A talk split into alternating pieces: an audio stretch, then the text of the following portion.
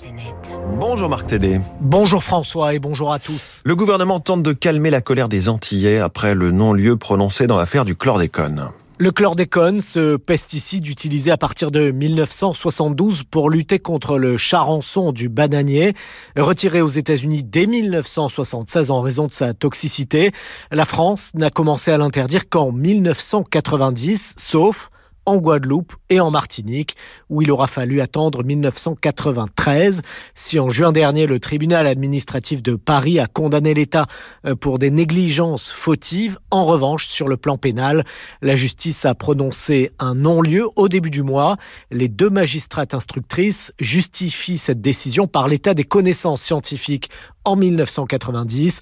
Les partis civils vont donc faire appel de cette décision, mais elle a provoqué un vent de colère chez les Antillais. Mmh. Le ministre délégué aux Outre-mer, Jean-François Carinco, s'est donc rendu sur place il y a une dizaine de jours. Oui, avec l'espoir d'apaiser un peu cette colère, il promet une accélération du dépistage sanguin des salariés agricoles pour mesurer leur exposition au chlordécone.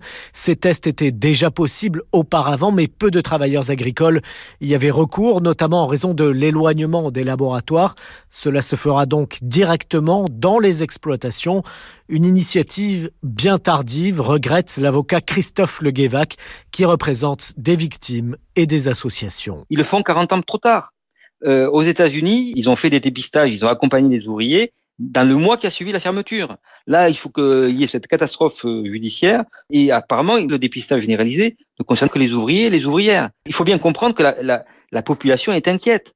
On lui dit surtout ne mangez pas des légumes racines, surtout ne mangez pas des, des, écrevisses dans les rivières que vous allez pêcher, ne mangez pas du poisson, ne buvez pas de l'eau du robinet. À la fin, ça devient quand même problématique. Si l'avocat reconnaît que tout un chacun et pas seulement les travailleurs agricoles peut déjà se faire dépister gratuitement, il regrette qu'il n'y ait pas de campagne massive alors que selon l'ANSES, l'agence française de sécurité sanitaire, près de 90% des populations de Guadeloupe et de Martinique sont contaminées au chlordécone.